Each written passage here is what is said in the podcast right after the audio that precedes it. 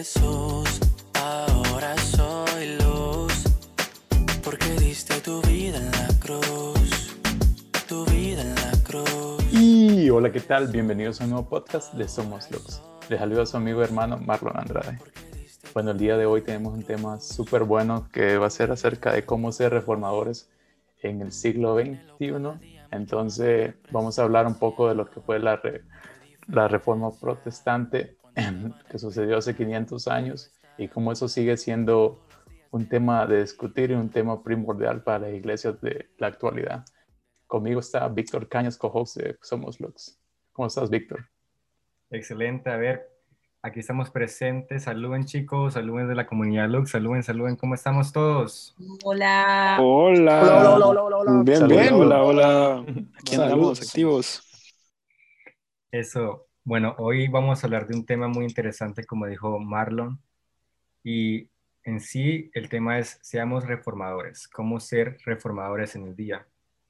Sabes, ayer nosotros, octubre 31 eh, de 2020, tuvimos una reunión con Marco Brunet, de los de la comunidad Lux, y fue algo muy impactante, fue algo, un tiempo muy lindo. Y el 31 de octubre se celebra lo que es la Reforma Protestante. Ese es un día que se utiliza para realmente celebrar lo que Martín Lutero hizo, las 95 tesis que hablan de lo que estaba pasando en ese entonces. Y hoy vamos a hablar de este tema y tenemos aquí a alguien ha invitado a Ángel Pérez de la comunidad Lux. Uh, ¿Cómo estás, Ángel? Bien, bien, aquí andamos. Un gusto estar con ustedes en este nuevo podcast sobre la reforma protestante y va a ser un tema muy interesante. Bueno, eh, Marlon, empieza con las preguntas. Empieza con las preguntas. Claro, claro, claro. ¿Estás listo, Ángel? bueno, bueno, la primera pregunta que yo me gustaría hacerle a Ángel, y creo que muchas personas también la tenemos, eh, porque yo la tuve por mucho tiempo, porque ¿qué, qué es la reforma protestante? Sería, porque no tenemos como una idea clara. Sabemos que es un movimiento donde nacieron muchas religiones del cristianismo, pero nos puede explicar un poco mejor de qué trata. Sí, mira, eh, la reforma protestante, este, tenemos que ver sus inicios y antes de, entrar a lo que Martín Lutero hizo, este, un pequeño detalle es de que la reforma empezó o se intentó empezar 100 años atrás, en 1417, cuando había una persona, este, no recuerdo el nombre ahorita, eh, intentó empezar la reforma, pero prontamente fue este, tomado por ah, la iglesia en ese momento, la, ah, el gobierno, y, y lo mataron realmente. Entonces, 100 años después, en 1517, eh, en Alemania, este, hubo un movimiento político junto con el Papa que estaba del momento, donde este, se necesitaba dinero y que este, habían obispados por parte de los países. a Jan Hus, gracias. Eh, y Alemania quería un tercer obispado dentro de, la Iglesia Católica.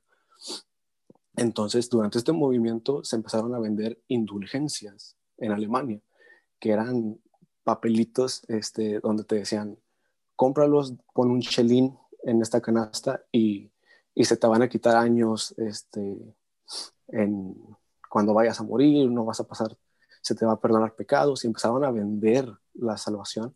Y en este momento Martín Lutero estuvo leyendo el Nuevo Testamento en el griego y en latín y se dio cuenta de todo lo que estaba pasando. Entonces empezó a escribir las famosas 95 tesis que un 31 de octubre de hace, hace 503 años atrás las agarró y las clavó en la catedral de Wittenberg. Y aquí fue donde empezó la reforma protestante oficialmente, donde en las 95 tesis Martín Lutero decía, la Iglesia Católica lo que está diciendo ahorita es esto, pero la Biblia te dice esto. Y empezó el choque, primero religioso, pero también fue un movimiento político, económico, que, que se empezó a surgir. Y obviamente Martín Lutero fue como que, o es el primero que se viene a la mente como reformador. Hubo otros después de él, como Juan Calvino, eh, entre otros, y, se empezó este movimiento donde hasta el día de hoy podemos ver iglesias luteranas o iglesias famosas protestantes, o cuando a veces se nos conoce al cristiano es como que un cristiano protestante, porque se reformó la, la forma de, de, la, de la iglesia eh, a sus orígenes bíblicos. Excelente, excelente.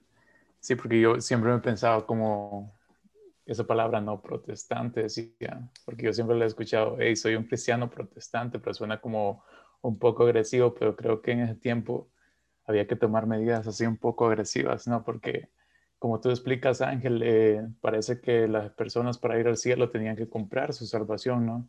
Tenían que pagar una cuota para, creo que tenían algo llamado como el purgatorio, y pues entre más pagaban así, menos el tiempo que tenían que estar en el purgatorio, ¿no? Exacto. Y creo que también a veces hasta les decían que compraras por, por tu vecino, por tu pariente, tu primo, tu papá, y con eso les iban a quitar años del, purgatorio. A la familia entera vendía entonces. sí, sí. Víctor, ¿tienes alguna otra pregunta para Ángel? Sí, Ángel, gracias por, esa, por, explicarnos un poco de, de, este tema. Algo que tú escribiste, Ángel, de esto es que el protesta, ha llegado a constituir la segunda grama, gran rama del cristianismo. Eh, ¿Nos puedes explicar un poquito de eso? Sí. Eh, bueno, el cristianismo se viene eh, obviamente por, por seguir el ejemplo de Cristo, pero por varios años en, en Roma, en Italia, se levantó lo que es la iglesia católica, que se conoce como hoy en día, y fue la Iglesia Católica la que se empezó como que a adueñar de la religión completa. Entonces se le conoce como una religión uh, cristiana católica romana, creo, algo así. Ahí después me corrigen este, si lo dije mal. Eh, entonces, cuando se levantó este protestantismo, eh, se, se separó literalmente lo que era la Iglesia Católica con los cristianos que se iban a empezar a regir por la Biblia y los principios bíblicos. Mm. Entonces ahí fue donde se separó y realmente hasta el día de hoy eh, se podría decir, a excepción de la iglesia, bueno, de la religión, perdón, musulmana, el catolicismo y el cristianismo eh, son las dos religiones más grandes en el mundo. Wow, sí, porque tú comentas que hay más de 900 millones de personas que están en este grupo. Sí, es un dato eh, general, porque realmente eh, se, se, van este, agregando y, y, muchas personas igual se van está alejando de, de, la iglesia cristiana, pero es un número un poquito general en, en cuestión mundial, porque obviamente este, contar cada cristiano en todo el mundo es difícil. Sabes, yo quiero hablar un poquito del tema de lo que pasaba en esos años, el panorama que estaba viviendo en ese, eh, la gente en ese mundo. Primero se estaba viendo lo que llamamos es una iglesia corrupta, ¿verdad? Donde el evangelio no alcanzaba a las personas y era utilizado para asegurar, digamos, un poder humano centralizado. Y el resultado realmente era evidente, una profunda crisis de fe, de cercanía a Dios. Y yo creo que el aspecto es el aspecto que había como un mediador, que había que alguien, la gente tenía que hacer acceder a alguien. ¿Quién era ese mediador durante, durante este tiempo en iglesias, en, lo que era antes de, de lo que se hizo en la reforma? Sí, este, creo que el punto por empezar es de que eh, en el imperio romano se dio cuenta del impacto que estaba teniendo la religión o el, movimiento este, cristiano como tal, que le tomaron ventaja y propusieron este, cesar la persecución del cristianismo y formar en Roma la iglesia que se conoce ahora como católica y la empezaron a manipular. Entonces ahí fue donde se empezó a hacer todo ese movimiento, donde empezaron a sacar ventaja de, de lo económico, de empezar a vender las famosas indulgencias, empezar a, a, vender la fe, a ponerle un precio a la salvación como tal, este, cosa que este, más adelante a lo mejor lo podemos ver, no sé, de, de las cinco solas famosas, que realmente es solo la fe. O sea, y sabemos que la Biblia dice, la fe, por, eh, por la fe el justo vivirá, que es imposible agradar a Dios sin fe. Entonces, eh, al, al, al, que cree eh, con fe, proclama y es salvo. Entonces, la Iglesia Católica, dime. No, a ese punto quería llegar como mencionabas antes, ¿no? O sea, dijiste que este no fue solo un movimiento, un movimiento religioso, sino que también fue un movimiento político, económico, porque prácticamente podemos decir que durante estos tiempos la Iglesia Católica era la que tenía el control total, ¿no? Era la que decidía quién iba a ser rey, la que ponía los impuestos, o sea, tenía un control total sobre todo, y entonces en esos tiempos se decía que para ser salvos, pues tenía que comprar la salvación, como hablamos antes. Mm. Y, pero es así que podemos ser salvos hoy en día, Ángel, o, o cuál es la verdad, o sea. No, no, la, la, verdad es que la Biblia te dice que si creyeres en tu corazón que Jesús es el Señor y confiesas con tu boca que Él vive, serás salvo por fe la Biblia te enseña que si crees en Jesús, sigues sus mandamientos, este, por gracia eres salvo.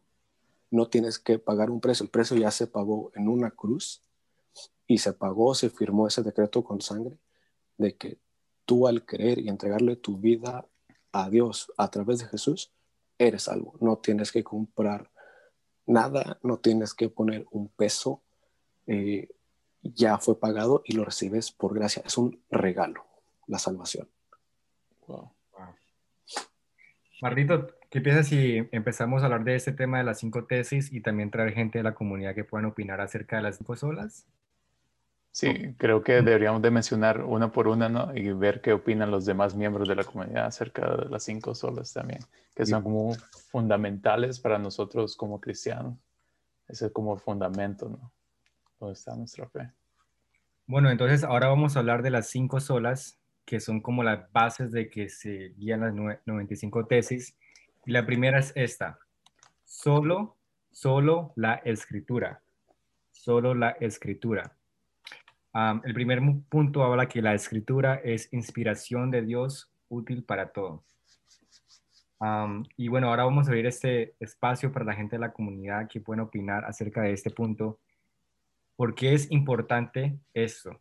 Eh, solo por medio de la escritura. Bueno, Evelyn, ¿qué opinas acerca de la primera sola que acabamos de mencionar, solo la, la escritura? Sí, hola, saludos a todos. Este, bueno, realmente este, sabemos de que creemos, ¿no? De que la palabra es inspirada directamente por, por Dios y que Dios mismo eh, es lo que nos ha dejado para, para hablarnos, para darnos este, revelarnos su propósito, revelarnos la identidad que tenemos, eh, para darnos guianza, instrucción en, la vida, ¿no? Para llevar eh, la vida que Él nos ha concedido. Y viéndolo desde el punto de vista de, de por qué la importancia de mantenernos en esa palabra, de someternos a esa palabra y creerla como absoluta realmente y no eh, transgiversarla o, o llevarla a otros, a otros puntos que verdaderamente no es de Dios, porque Dios mismo creó todo lo que existe, ¿verdad? Eso lo creemos. Al él ser el creador, él conoce lo que él creó, él conoce los límites de cada una de sus creaciones. Utilizando ejemplos sería el mar. El mar tiene un límite, el océano tiene un límite hasta dónde puede llegar y científicamente podemos ver y eh, entendemos de que si el mar se sale de ese límite, puede ocasionar desastres, ocasiona desastres, ocasiona muerte, ocasiona mucha destrucción en la tierra. Entonces, por ese punto podemos ver la importancia ¿no? de tener límites. Y parte de lo que venimos creyendo con respecto a la reforma y que creemos de que esta reforma continúa, es porque vemos que como humanos hemos siempre como buscando eso de querer eliminar los límites, de querer eliminar reglas, leyes o simplemente eh, buscar aquello que nos pueda satisfacer, que, que nos pueda ah, beneficiar solamente desde el punto de vista de placer, en lugar de buscar reglas o límites que sean también hasta de protección y que sean para mantenernos en un orden. Entonces, parte de lo que Dios nos enseña, ¿no? De que nos debemos de someter a su palabra, es por ese sentido también de orden, para asegurarnos de que en, este mundo en el que estamos viviendo, donde vemos eh, la naturaleza, donde vemos leyes de la física, es importante mantenernos bajo ese límite. Entonces, la palabra de Dios es la que nos ayuda a, poder guiarnos y mantenernos dentro de ese límite de todo lo que Dios creó. Y esto no solamente aplica, ¿verdad?, en el sentido de, de leyes eh, como las conocemos regularmente, pero también en principios de la familia, en principios de un hogar, en principios de, de, una manera de vivir, de hablar, de vestir y, todas esas áreas realmente de lo que enfoca una a la humanidad. Entonces, la importancia de mantenernos en la palabra es para la misma eh, voluntad de Dios de nosotros poder vivir la vida que Dios intencionó para cada uno de nosotros y poder vivirla de la forma como Él realmente anhela que la vivamos. Aunque se den cosas que realmente al final se, se, quebrantan las leyes, tristemente, por eso es de que vemos que al final pues no, tal vez no vamos a llegar a, a vivir la vida plena como Dios la diseñó en este mundo, porque tristemente mucha parte de la humanidad no ha quebrantado esa ley de Dios.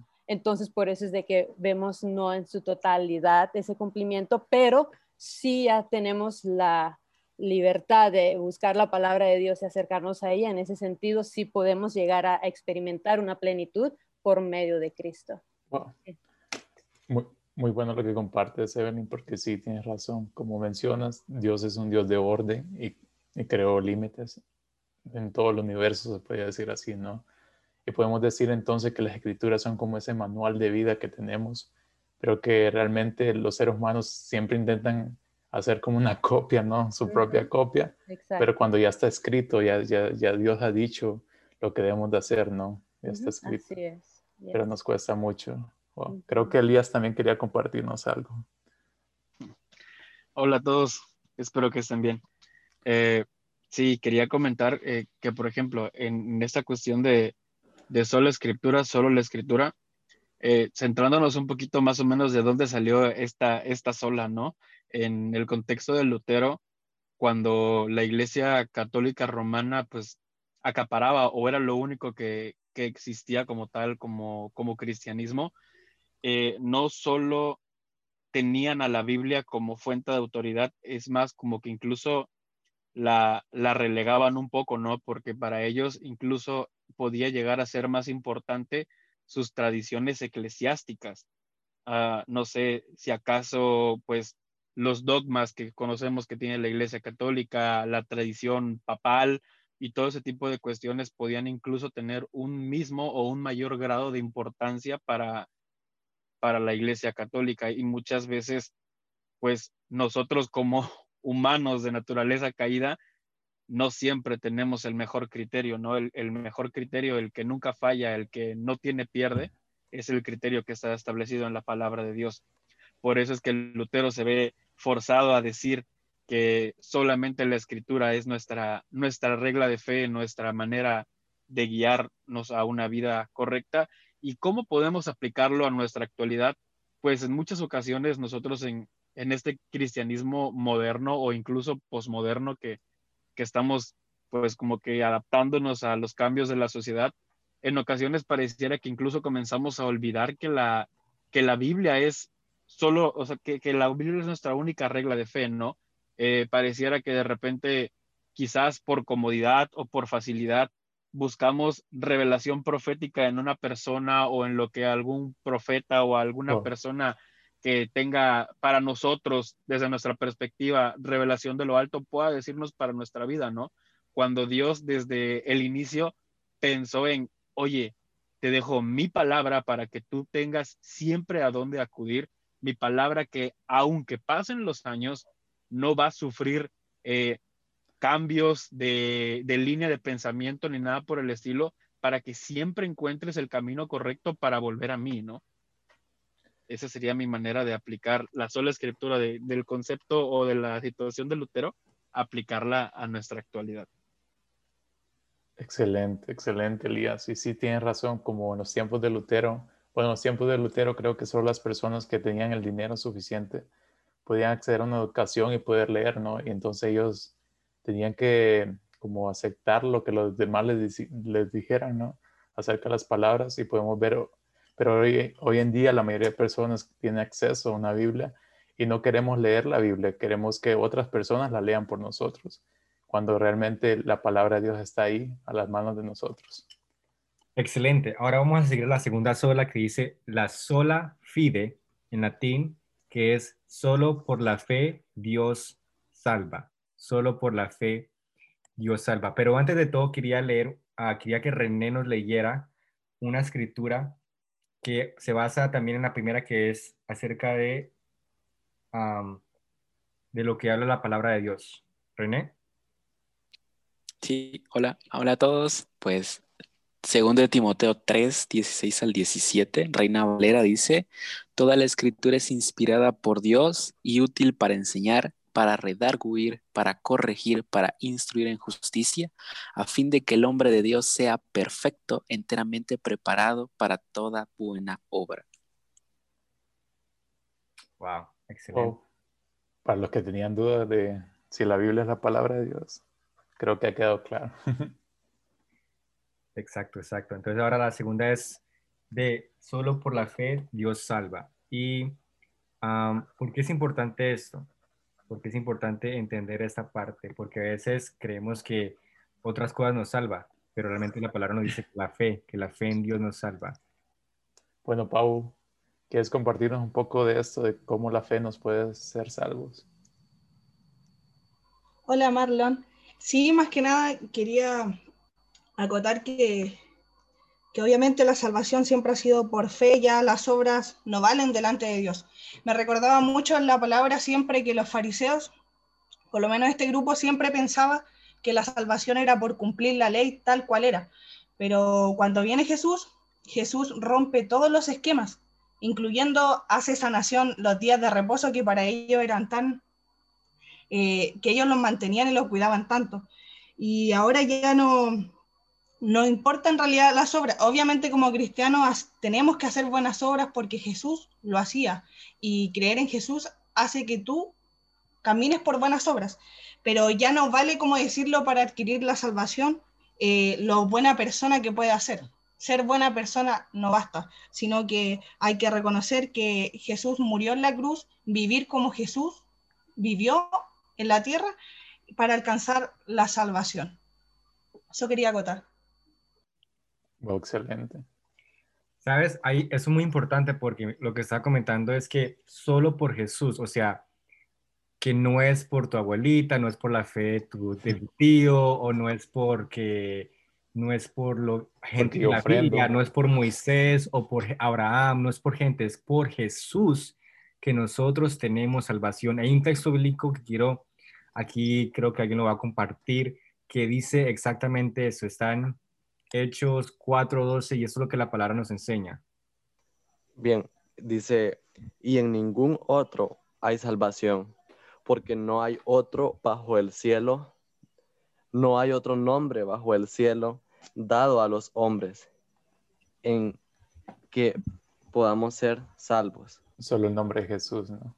Pero creo que muchos nos dirán, hey Marlon, hey Víctor, pero yo soy una buena persona, hago buenas obras, me porto bien, doy mi ofrenda, todo, pero o sea, las escrituras son claras de que todo, toda persona que ha nacido, ha nacido con pecado y todo, no existe persona que no haya pecado, sino solo Jesús.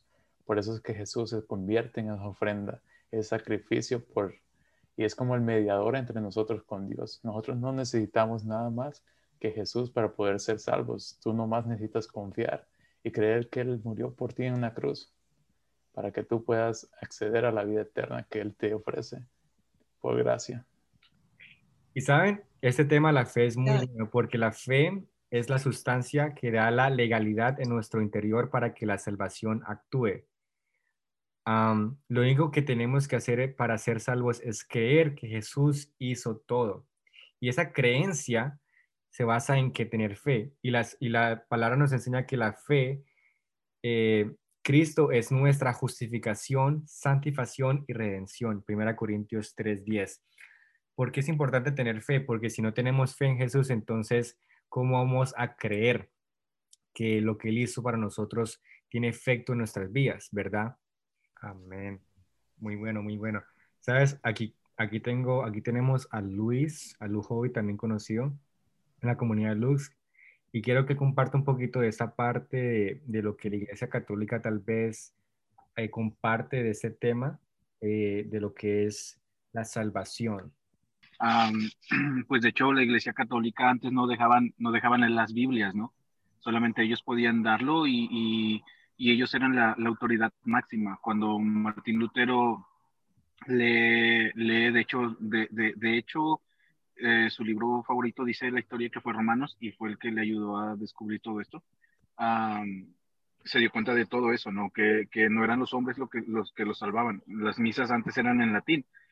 Y la iglesia decía que que pedían su salvación o que ellos mismos los podían acercar a, a, a, Dios, por sin ellos no podían acercarlos a Dios. O sea, tú como gentil no podías estar cerca de, de, de, Dios. también viene y se, y se, viene a la mente cómo es que, que, piensa la Iglesia Católica en este tiempo.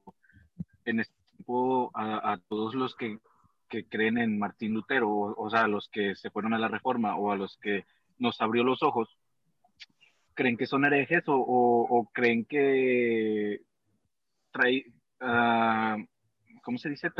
traicioneros a, la, a, la, Iglesia Católica, pero hay, hay muchos católicos ahorita que, que dice Martín Lutero en ese momento hizo bien. ¿Qué? Porque la Iglesia romana sí estaba actuando mal, vendiendo indulgencias y todo eso, pero no sacan de sus liturgias ciertos actos que, no va, que van en contra de, de la Biblia. Eh, no meten la Biblia al 100%, como lo que estaban hablando ese ratito, solo escritura.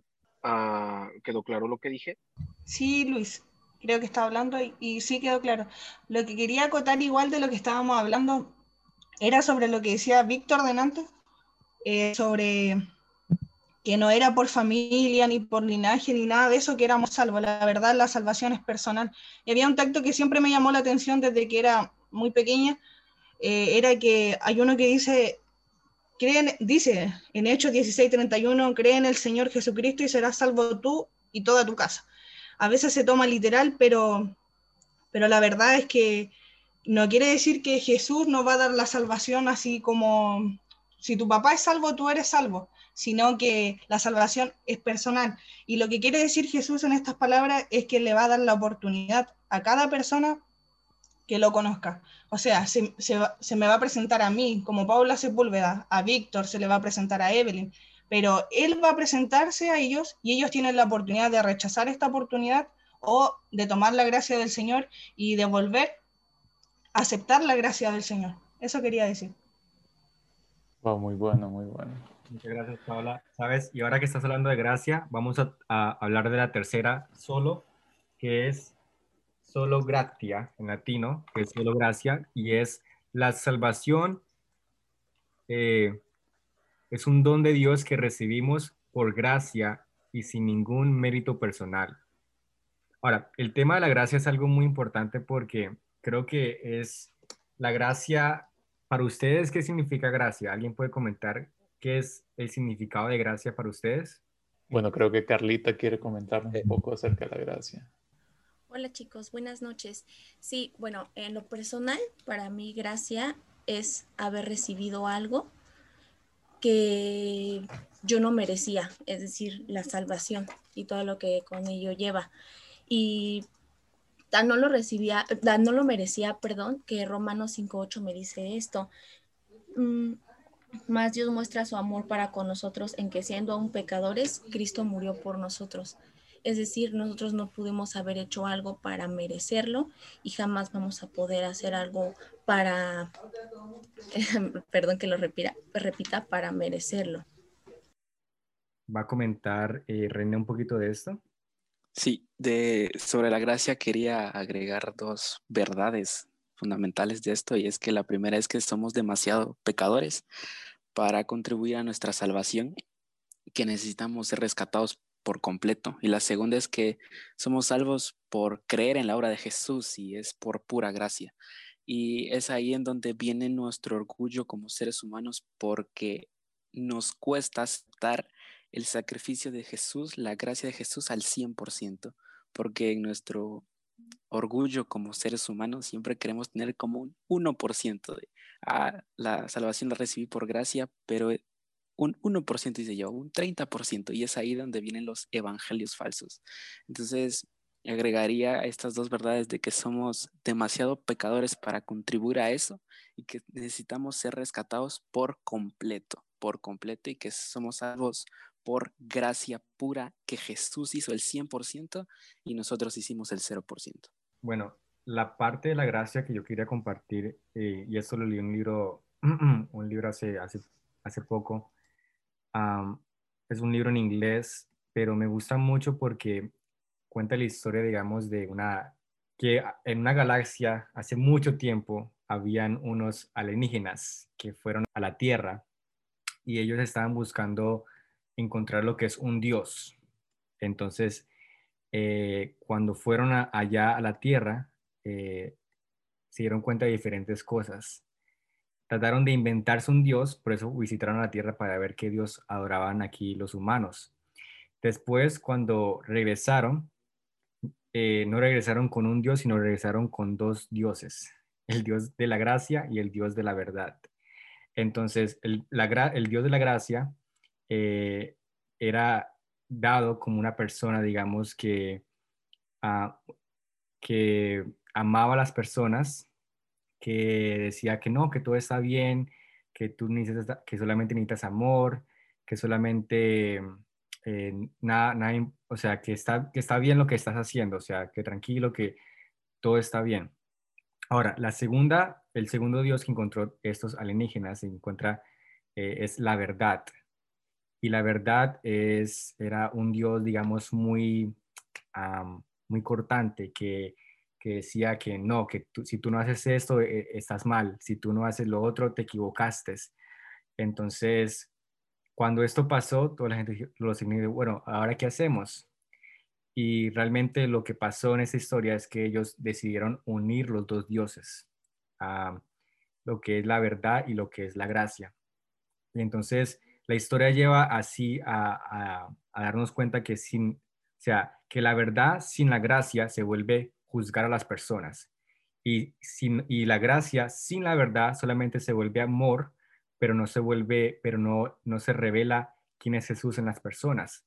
Entonces la gracia para nosotros no es un libre albedrío a seguir pecando.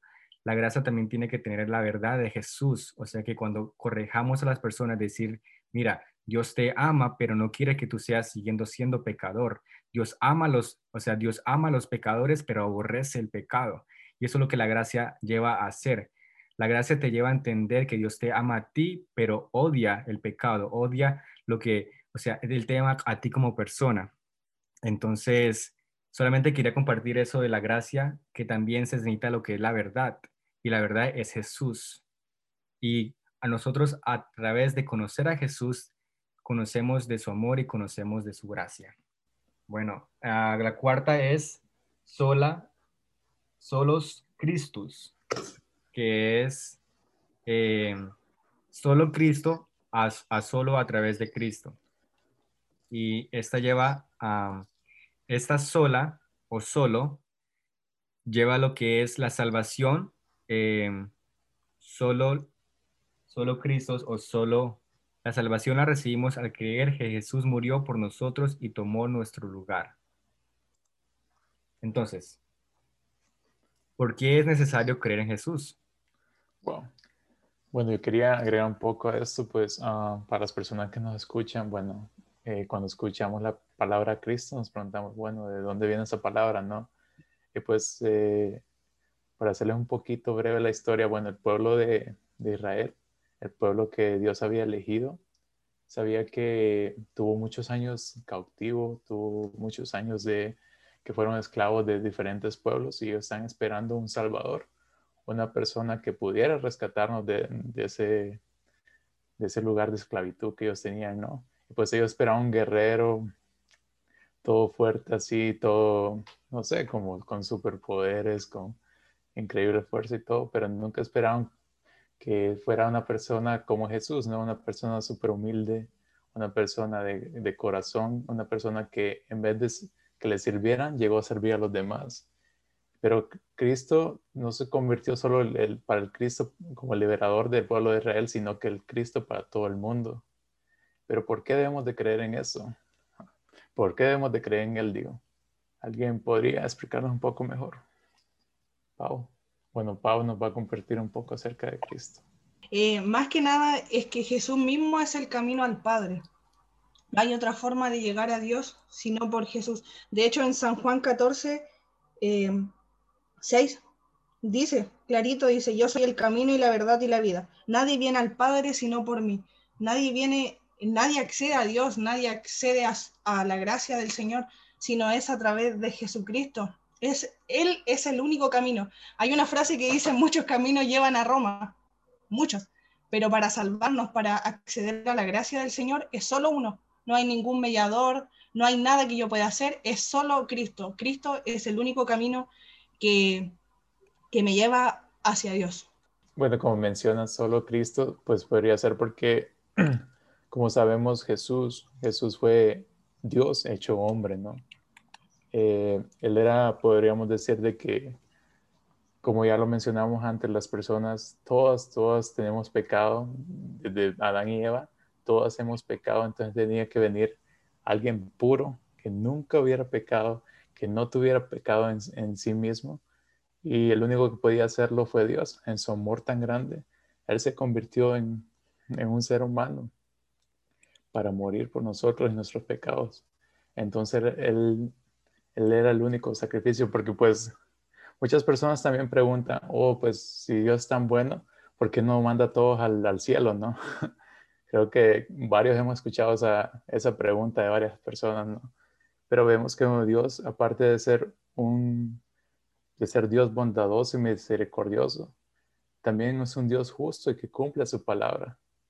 Y él sabía que había que pagar una deuda para poder ir al cielo. Y entonces como vio que nosotros no la podíamos pagar, Él se hizo hombre para morir por nosotros.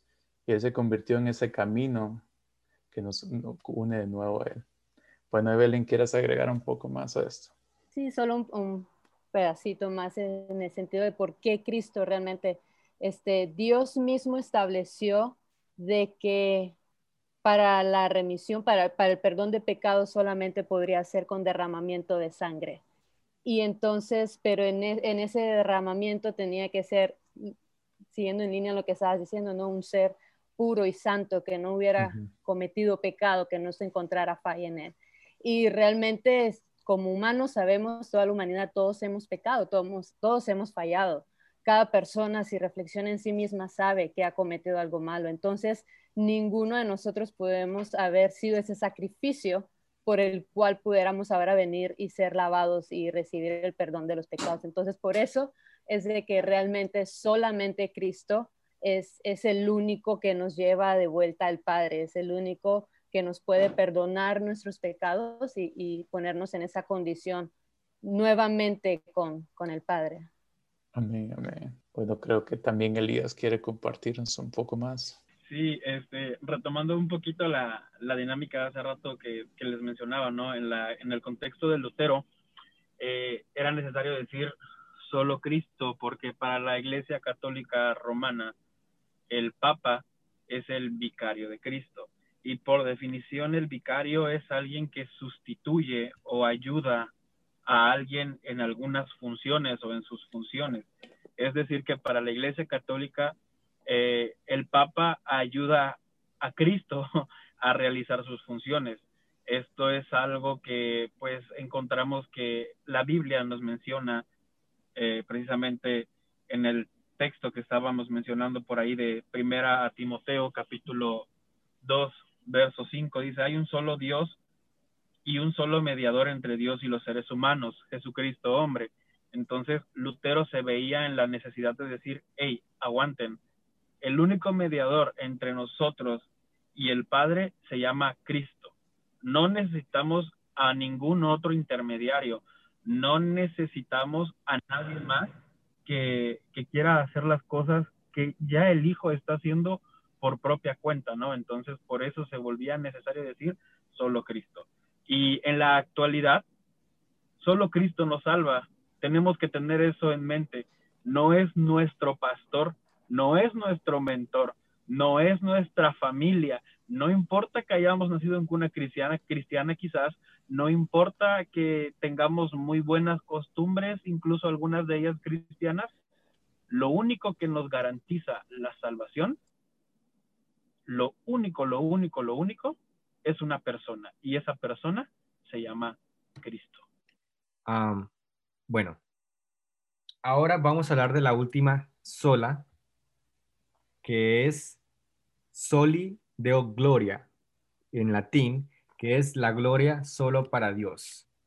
El propósito de la salvación que recibimos es glorificar a Dios, poner de manifiesto las excelencias y virtudes de su carácter. ¿Por qué es importante ese aspecto de que Dios solamente recibe la gloria? Bueno, creo que Carlita nos quiere compartir un poco acerca de la gloria de Dios. Sí, mira, eh, Efesios 2 eh, del 8 al 9 resume muy bien estas cinco solas, porque dice, porque por gracia sois salvos por medio de la fe, y esto no de vosotros, pues es don de Dios, no por obras para que nadie se gloríe. Es decir, nosotros no podemos hacer nada, ni acercarnos, ni religarnos a Dios por nuestros medios, sino solamente por creer que Dios se acercó a nosotros y Jesús fue quien vino a anunciar que el reino se había acercado a nosotros. Es Él quien trajo el reino a la tierra y entonces con esto tenemos que entender que no hay nada que nosotros podamos hacer, pues todo lo ha hecho Dios. Simplemente tenemos que responder a su llamado viviendo agradecidos, dándole eh, esa admisión a su señorío en nuestra vida para y bueno, vemos que con esto, eh, con base a ello podemos actuar, al comprender bien su gracia, podemos actuar en constante y reiterado agradecimiento. Y es por eso es solamente la gloria para Él, porque por Él somos transformados, por Él somos nuevas criaturas. Mm. Bueno, Marquito, ya estamos terminando este podcast y algo que queremos hacer una pregunta para todos aquí que están presentes es, ¿Cómo nosotros podemos ser reformadores hoy en este día? A base de eso que hemos aprendido. ¿Ustedes cómo, qué opinan ustedes, chicos de la comunidad Lux?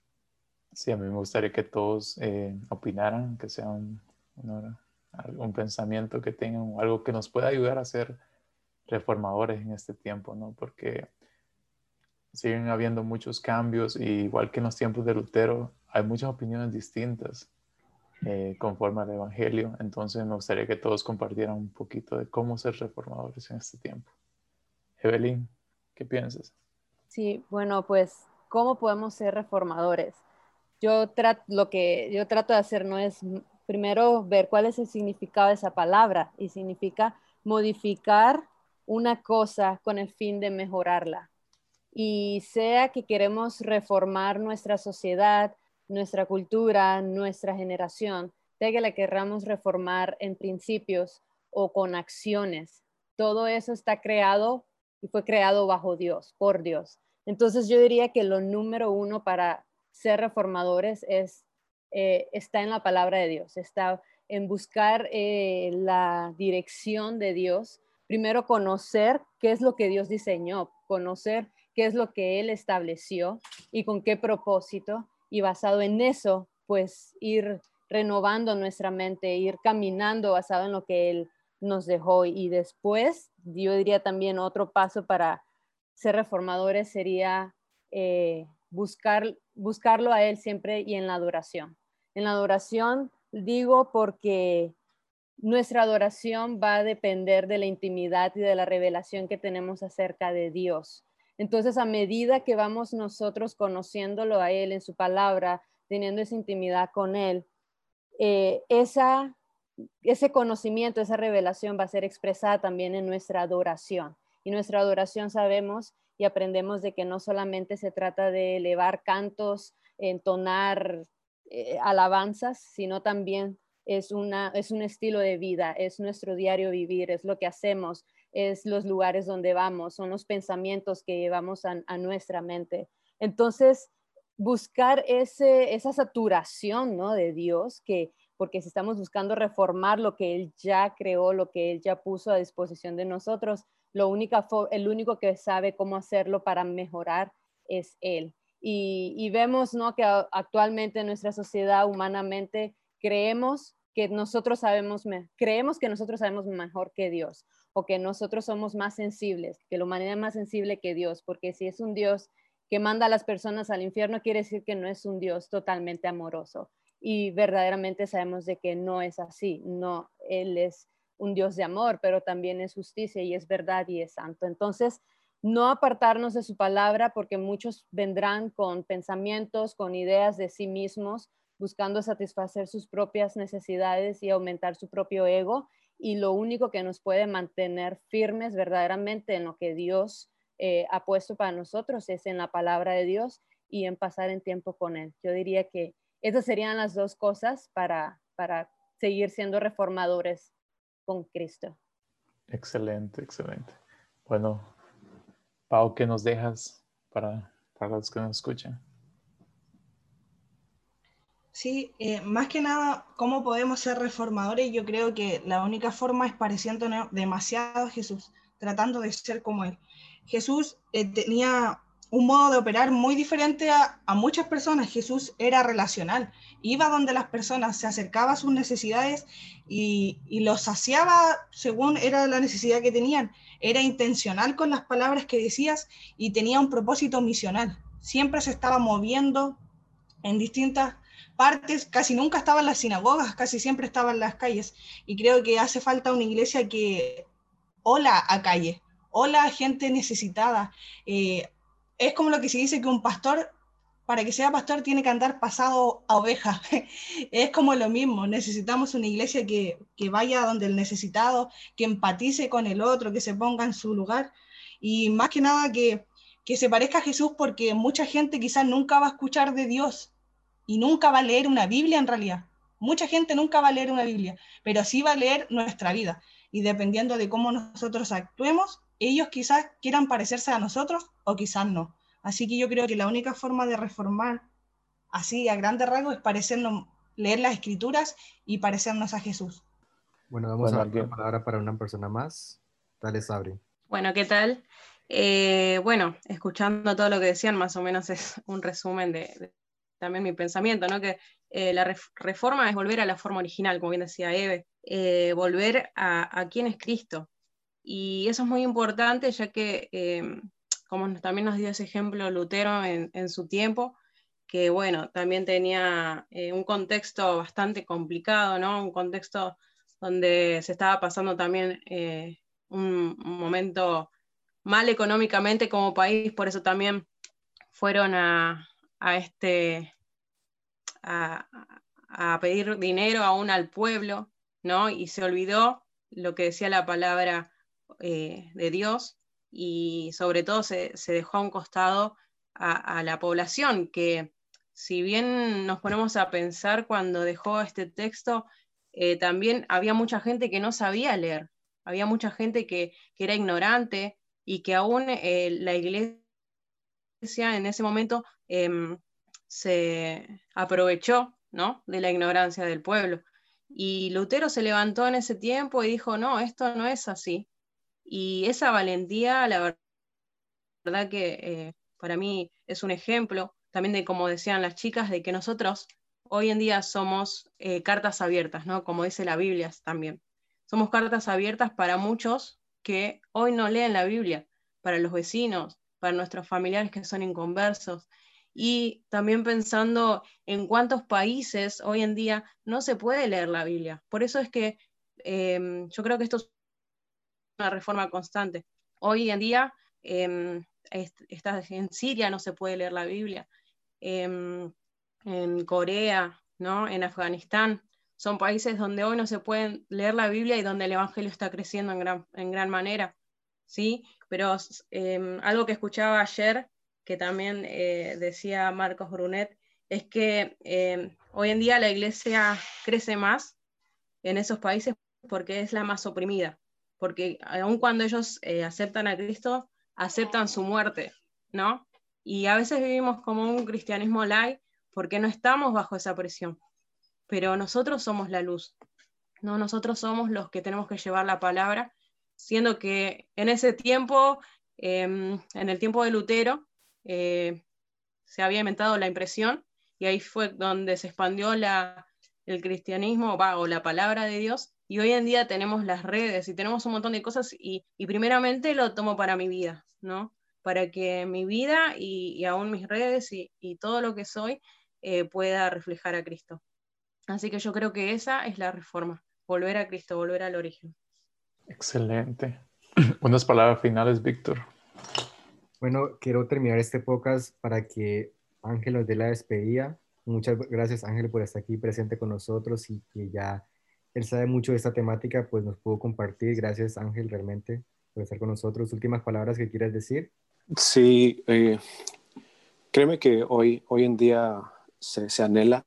La Biblia dice que eh, la creación está este, atenta, quiere, quiere un, un, despertar por los hijos de, de Dios. Y tenemos que aprender a, a levantarnos y defender las verdades absolutas y reformar la cultura de hoy en día con el diseño original. Necesitamos aprender a, no tener miedo de hablar y salir a la calle, como decían, porque eso es la iglesia, salir y hablar con la firmeza de que el Rey de Reyes está a nuestro lado y se defiende una causa que ya está ganada. Muchas gracias Ángel por compartir con nosotros en este día y creo que nos vamos muy bien equipados después de este podcast. He aprendido mucho y pues para las personas que nos escuchan les hago un reto personal. Como mencionaba mis amigos y compañeros, hoy en día tenemos acceso a la Biblia. Podemos acceder a la Biblia desde nuestros celulares. Muchos tenemos una Biblia física, entonces los reto a que la lean, a que mediten en su palabra y se alimenten de, la palabra, esa es la verdad, como aprendimos hoy. Y pues nos veremos en el próximo podcast. Cuídense. Chao. Ha sido un placer compartir este podcast contigo. Espero que haya sido de mucha bendición para tu vida y lo puedas compartir con tus amigos y familiares. Recuerda, somos Comunidad Lux, trayendo luz a un mundo que se encuentra en oscuridad. Si quieres saber más acerca de nuestra comunidad y traer luz a un mundo que se encuentra en oscuridad, te invitamos a que nos visites en nuestra página en internet www.comunidadlux.com y te enterarás más acerca de nuestras iniciativas y todo lo que estamos haciendo para llevar el Evangelio a aquellos lugares donde más se necesita. Chao.